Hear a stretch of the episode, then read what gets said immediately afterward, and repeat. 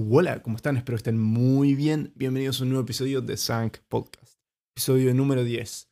Acá yo, Mateo Majul, brindándoles eh, este contenido.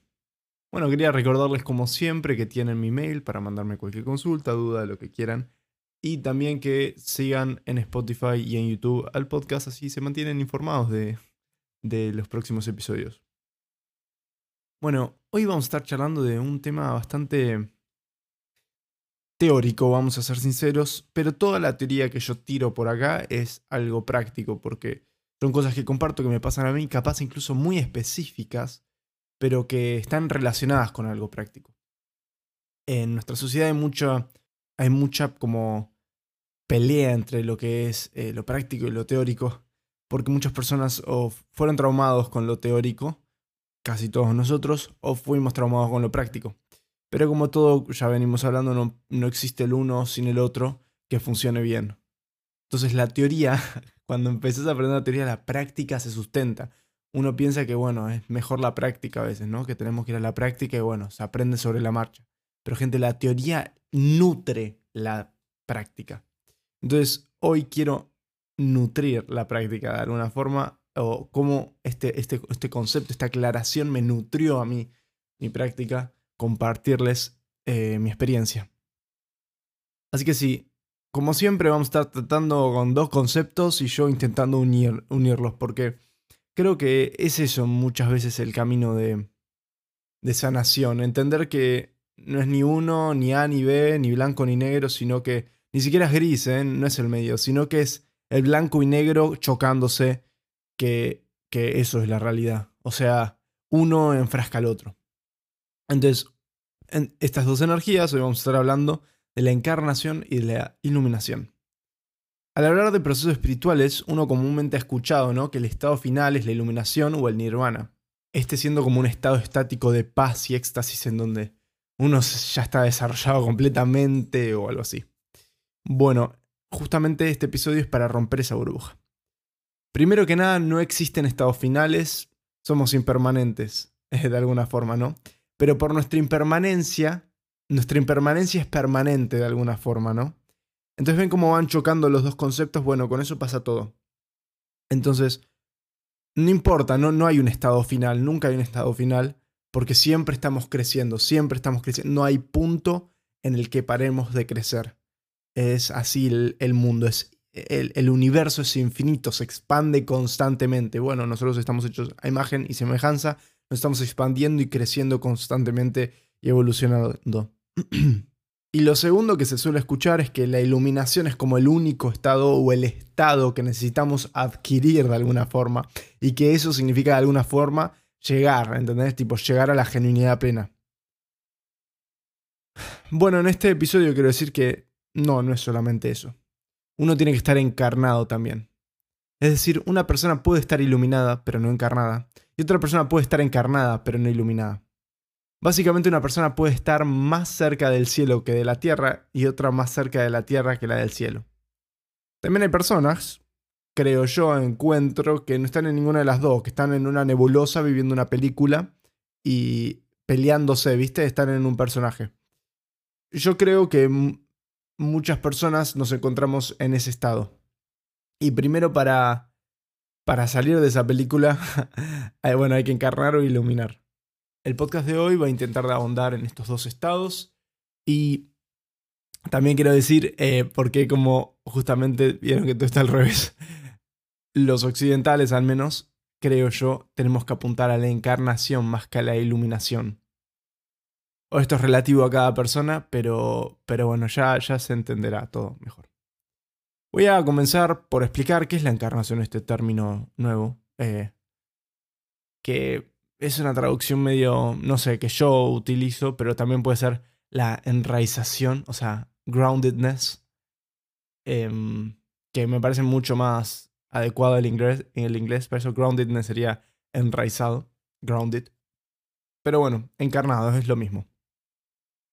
Esta es básicamente lo que significa es tener los pies en la tierra estar conectado con tu instinto, pero el corporal, el sagrado, no el que te mantiene limitado como charlamos en el episodio anterior. Todos los animales, por default, están encarnados completamente, excepto los seres humanos. La encarnación de los animales, de todas formas, es como una imposición de la naturaleza. Pero ellos están completamente con sus pies en la tierra. Perciben lo que les pasa a ellos y a su ambiente y confían totalmente en esa intuición, en ese instinto. Pueden saber por instinto cuando hay una lluvia cerca o cuando tienen que correr. Y ellos sin dudar lo siguen. No es que están ahí, ay, pero ¿qué pasa si en realidad no tengo que correr? Ay, no, no, no, ellos sienten algo, lo siguen. Eso es estar, es estar encarnado. Hay humanos que están de esta forma también, ¿viste? Encarnados, o sea que son más animales, ¿viste? Algunas veces es muy gracioso como en la sociedad el término sos un animal es algo malo.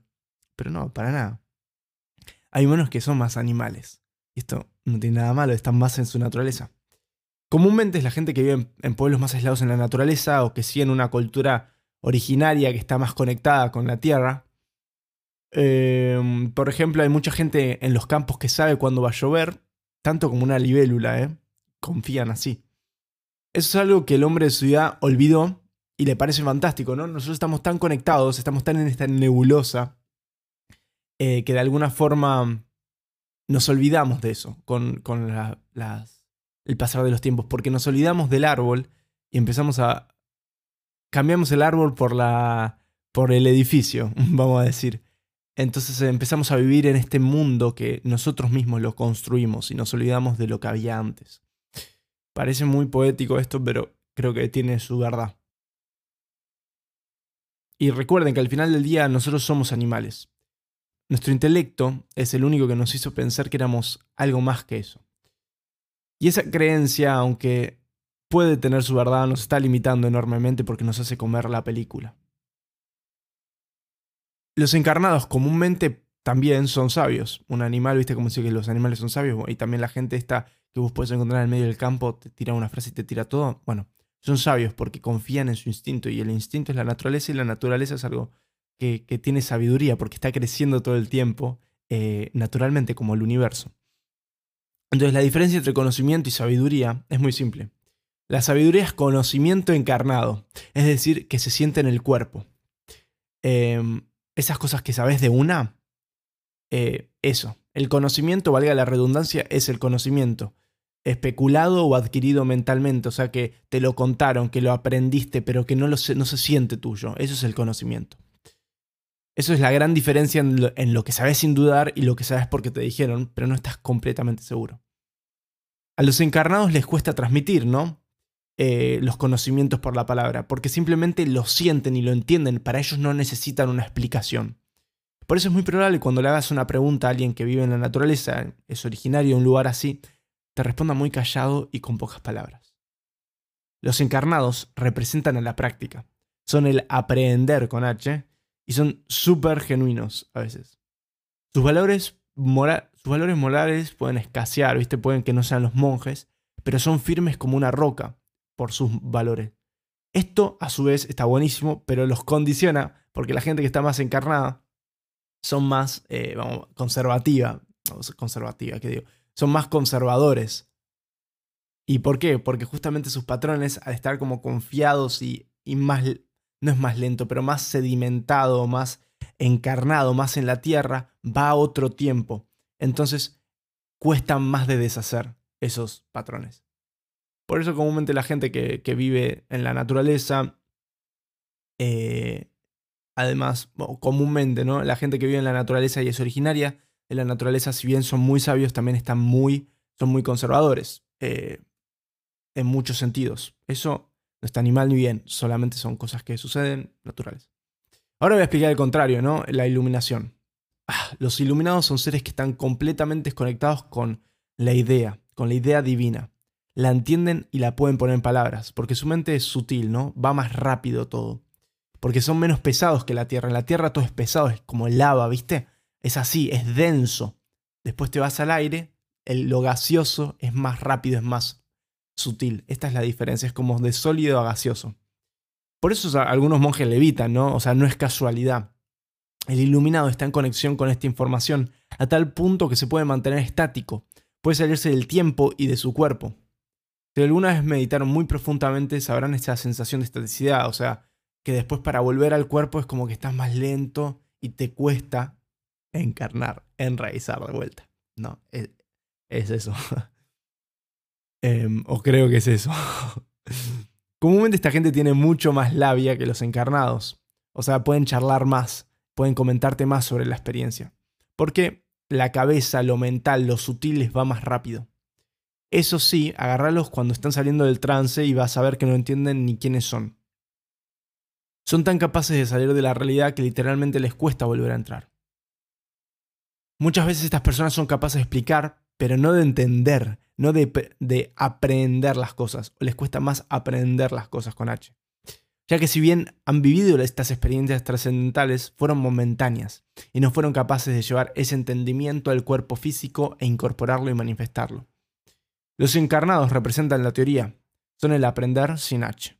Su valor moral es alto y a veces hasta forzado. Porque... ¿Por qué forzado? porque tienen la teoría, tienen el mapa en su cabeza.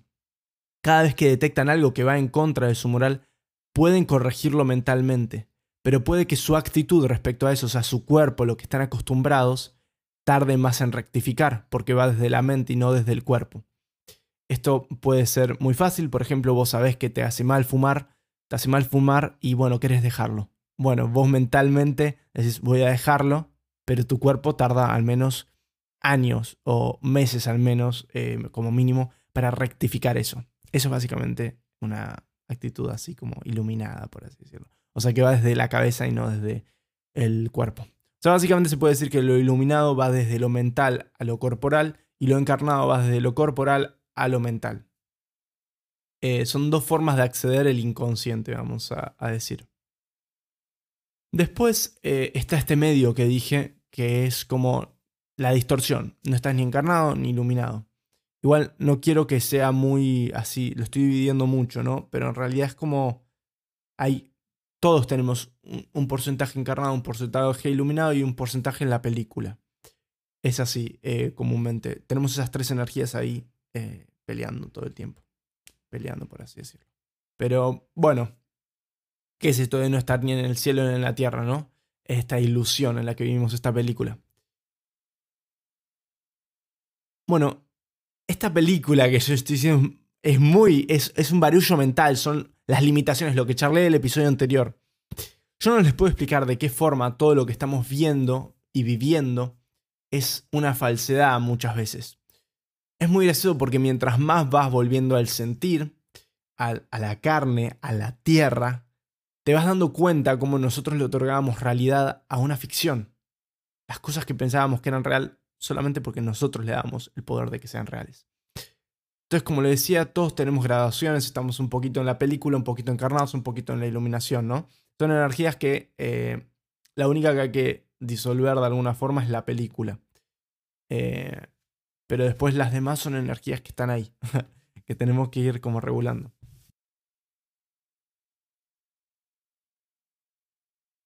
Entonces, yo acabo de mencionar que el encarnar es el que nos elimina, no este barullo mental, o sea, volver al cuerpo. Entonces, ¿por qué es esto, no? Porque tiene una razón por qué digo esto. Lo que sucede al iluminar es que levantamos el conocimiento, lo elevamos de alguna forma. Y esto hace que nuestra cabeza sea más flexible y más rápida. Pero si nuestra cabeza, llena de patrones y mecanismos de defensa, es elevada, no va a pasar más que mantenerse esas limitaciones con estados momentáneos de liberación y canalización y lo que quieras, pero va a ir más rápido, pero vas a seguir teniendo esos patrones que te limitan, entonces no vas a poder llegar a tu velocidad máxima, vamos a ponerlo así. Es un hecho del más común que alguien baje información en un estado iluminado, pero debido a que no bajaron al cuerpo la sabiduría y, perdieron sus mecanismos de defensa, no están conectados con el sentir. Y entonces siguen básicamente totalmente atrapados con instancias de iluminación acá se encuentran los grandes artistas, ¿no? Uno se dice, che, ¿cómo que una persona tan traumada como Chopin, eh, con todos los problemas físicos, mentales, eh, la pasaba como el ojete, pueda haber creado tanta belleza, ¿no? Obviamente, además de toda la práctica que metió, todo el estudio que metió, hay un componente más hermoso que sale de lo teórico, que es de, de una inspiración. Lo mismo con Beethoven, lo mismo, esta gente que todos todos los grandes artistas, Van Gogh, todos estaban retraumados, todos estaban recontra en las últimas, ¿no? Van Gogh se suicidó se cortó la oreja. O sea, eh, Beethoven, tipo, estaba perdiendo la, audición. O sea, estaba teniendo, todos tenían un montón de, de mm, cuestiones físicas que van más allá de que la época tenían peor medicina, ¿no? O sea, todos estaban autosaboteando de alguna forma ellos mismos, pero esta gente podía crear cosas hermosas. Bueno, este es el caso de lo, que les estoy diciendo, de gente que estaba con la película, se llevó la película, pero estaba igual iluminada de alguna forma, eh, vamos a decir, tenía la capacidad mental más, más potente que las personas promedio. Entonces, perfecto, estaban en esas instancias en donde bajaban arte, en donde su intuición ya estaba moldeada para bajar arte, pero estaba moldeada con esta película en el medio. Entonces sí, obviamente, tenían los chispazos, pintaba tremendo cuadro Van pero después se iba y se cortaba la oreja porque no comprendía algo, ¿entendés? Tenía un mambo adentro suyo. Entonces esto es básicamente lo que sucede cuando logras una flexibilidad, flexibilidad mental que te permite conectar con estados de belleza, pero estás, seguís retraumado, o sea, es algo totalmente posible. Y otra cosa es que para llegar a ese nivel, más que nada yo siendo músico entiendo, eh, siendo músico, estudiando música como supone que estudiaban estos chabones, entiendo que para llegar a ese punto, uno no solamente tiene su película, uno tiene que formarse una estructura mental aparte que le permita generar una pseudo intuición, es decir, que le permita generar una intuición que está basada en el raciocinio, que te permite llegar a las obras de índole como esos artistas. O sea que no es que nada más que la canalizan. Porque si la canalizan, probablemente esa canalización ellos la recontra mega rejuzguen por esta estructura mental que tienen hecha y digan, no, esto es una mierda. Entonces tienen que generar como una estructura mental que es una base de estudios que les ayuden a juzgar y logre encajar esa belleza que ellos bajen al mundo cotidiano, ¿no? Al, a la empresa musical de esa época. Entonces, básicamente eh, son personas que, tienen capacidad mental, pero están tremendamente limitadas de todas formas. Vamos a hacerla sencilla. Entonces, la única forma de poder como llegar a un equilibrio con esto es encarnando, ¿no? Es saliendo del intelectual y volviendo a lo físico, al sentir, al, che, me bajó algo que son tres acordes locos, pero está bueno, eh, no lo voy a juzgar con mi mente y con mi estructura mental de músico, sino que lo voy a dejar ser, che, hice un garabato, y esto no le gusta al mundo del arte, bueno, lo voy a hacer, es lo que siento, ¿entendés? Es eso básicamente. Soltando toda estructura mental manufacturada por el intelecto y entregándose a la estructura base, ¿no? Entregada por naturaleza, al instinto, al cuerpo, a la intuición propia.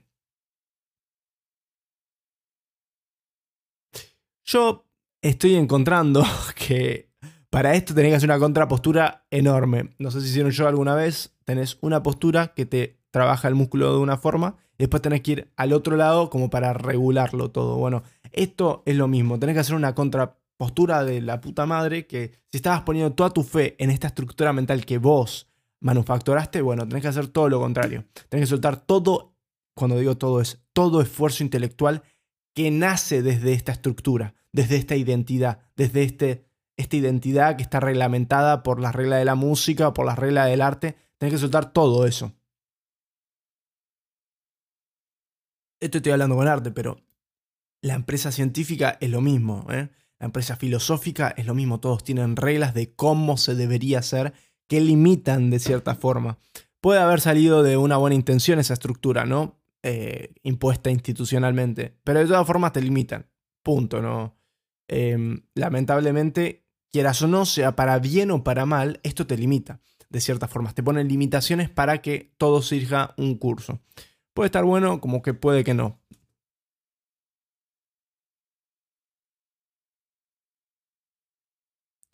Entonces, ¿qué significa soltar todo el esfuerzo eh, intelectual? Todo esfuerzo que surge desde el querer ser algo y no desde la utilidad o del medio el intelecto se vuelve un problema ahí.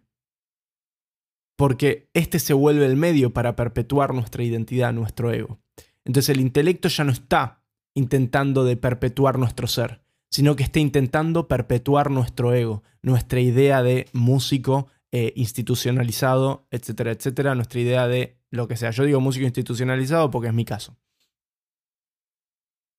Entonces es básicamente esto. El intelecto es nuestra habilidad mental, ¿no? Que puede estar sirviendo o a lo que nosotros queremos ser, que es nuestro ego, o lo que nosotros somos. Entonces comúnmente eh, lo que sucede en la sociedad, el status quo, es que nuestro intelecto sirva a lo que queremos ser.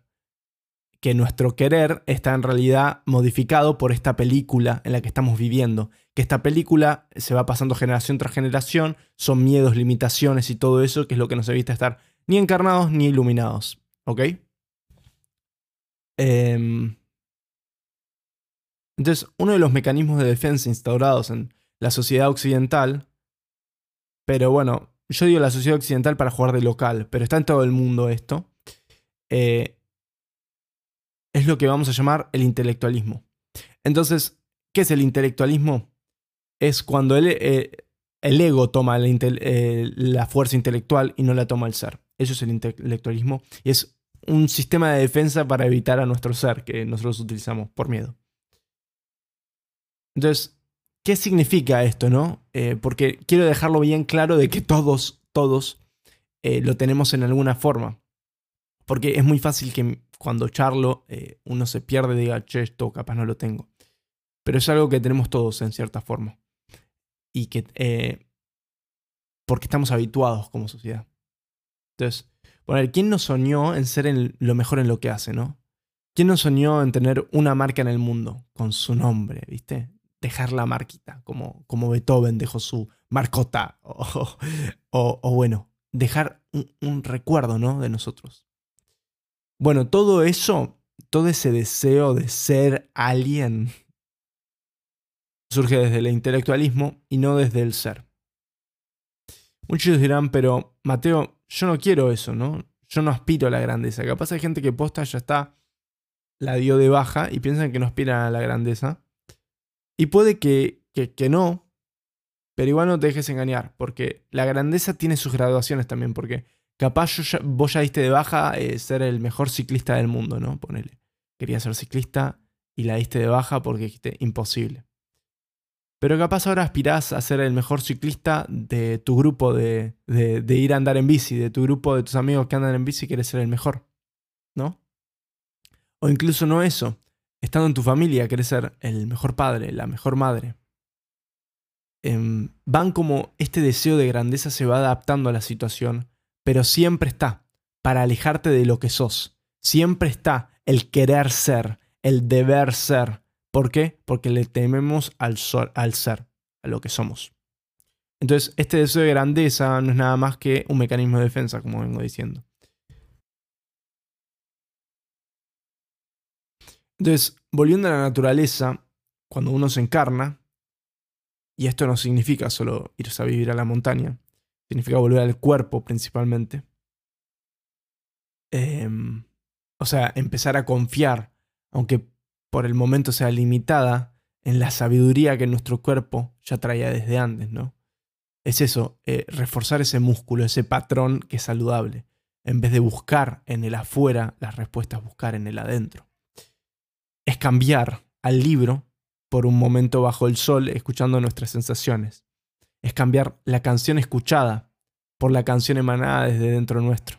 Es empezar a confiar en nuestro impulso en vez de nuestros razonamientos.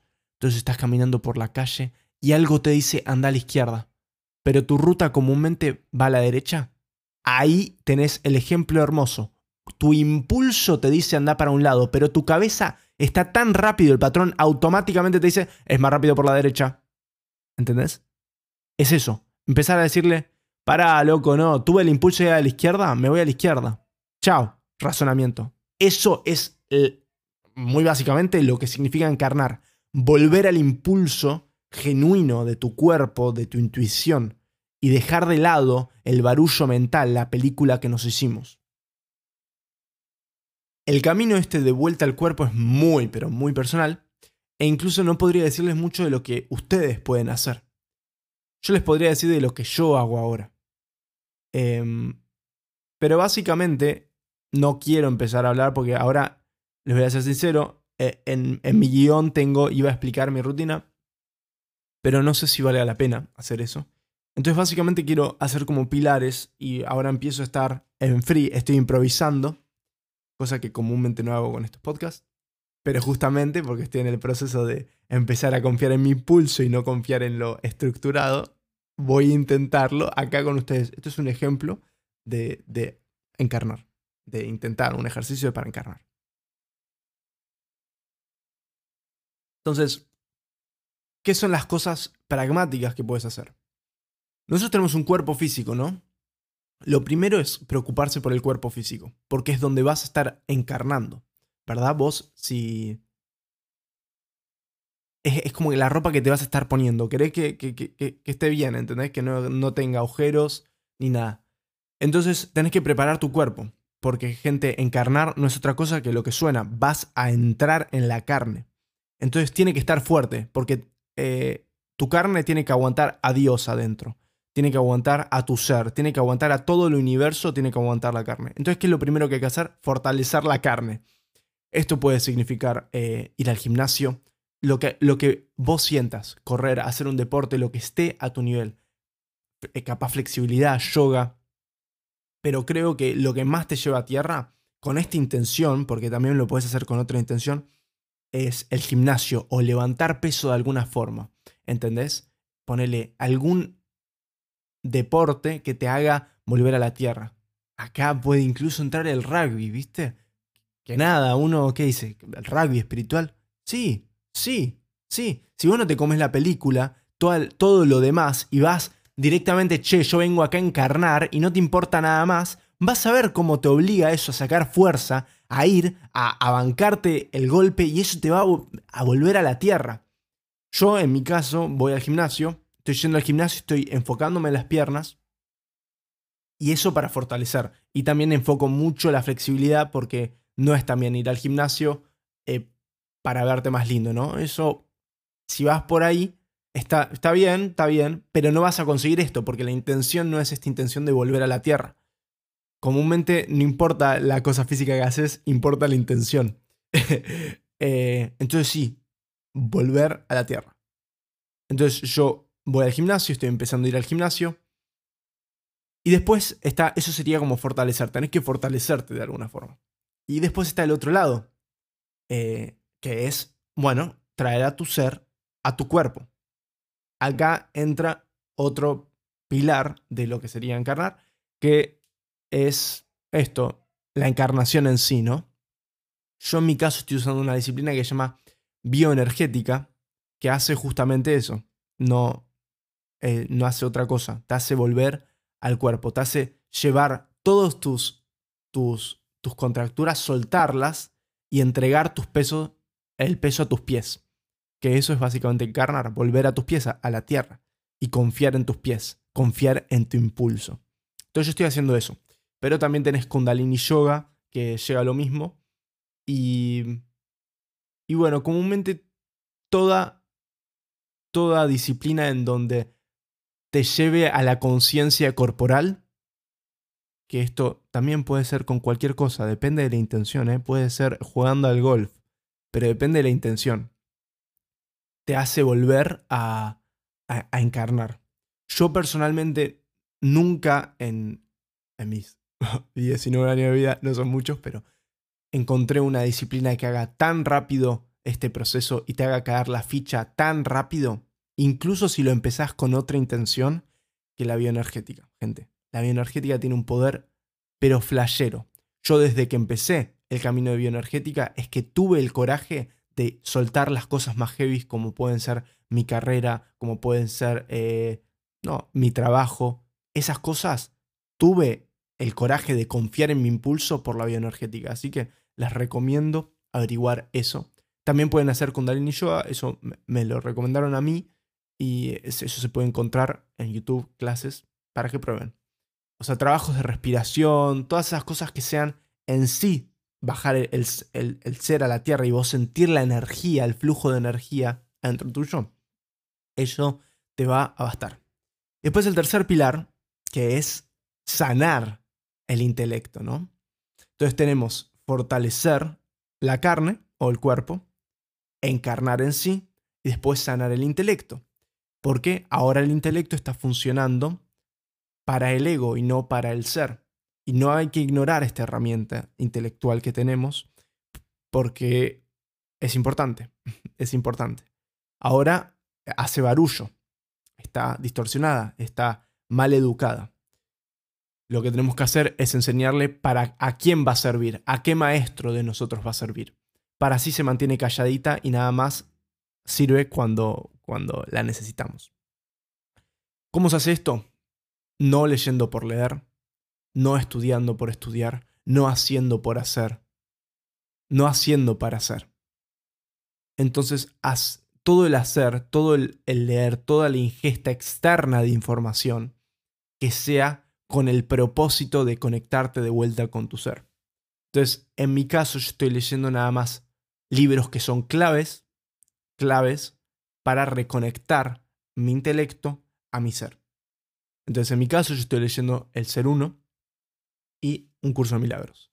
Pero pueden ser los libros que te lleguen a vos. Esos son los que, estoy, los que me llegaron a mí y los que estoy leyendo yo. Entonces, de alguna forma u otra, terminé diciendo lo que estoy haciendo yo para volver a encarnar.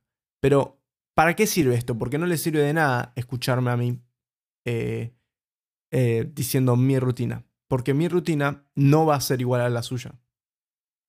Lo que yo les recomiendo es intencionar y con esto para que se den una idea de qué significa encarnar en términos prácticos, por eso es que me lo puse a hablar, eh, es como intencionar nada más con la intención la encarnación, volver a la tierra.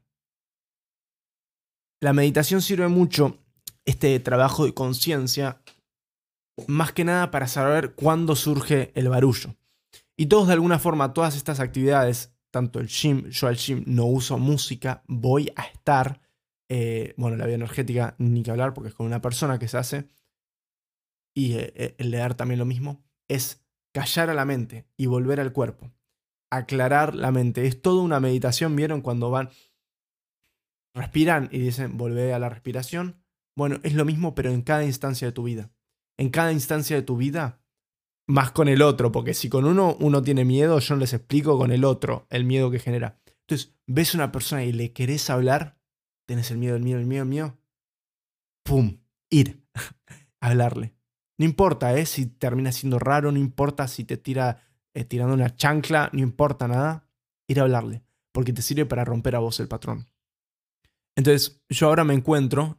Eh, mientras más vas haciendo esto, mientras más te fortaleces físicamente, más te fortaleces mentalmente. Mientras más encarnas el cuerpo, más confías en tu impulso y menos le crees al intelecto gobernado por el ego. Mientras más reeducas tu intelecto, más vas a ver cómo va todo en armonía.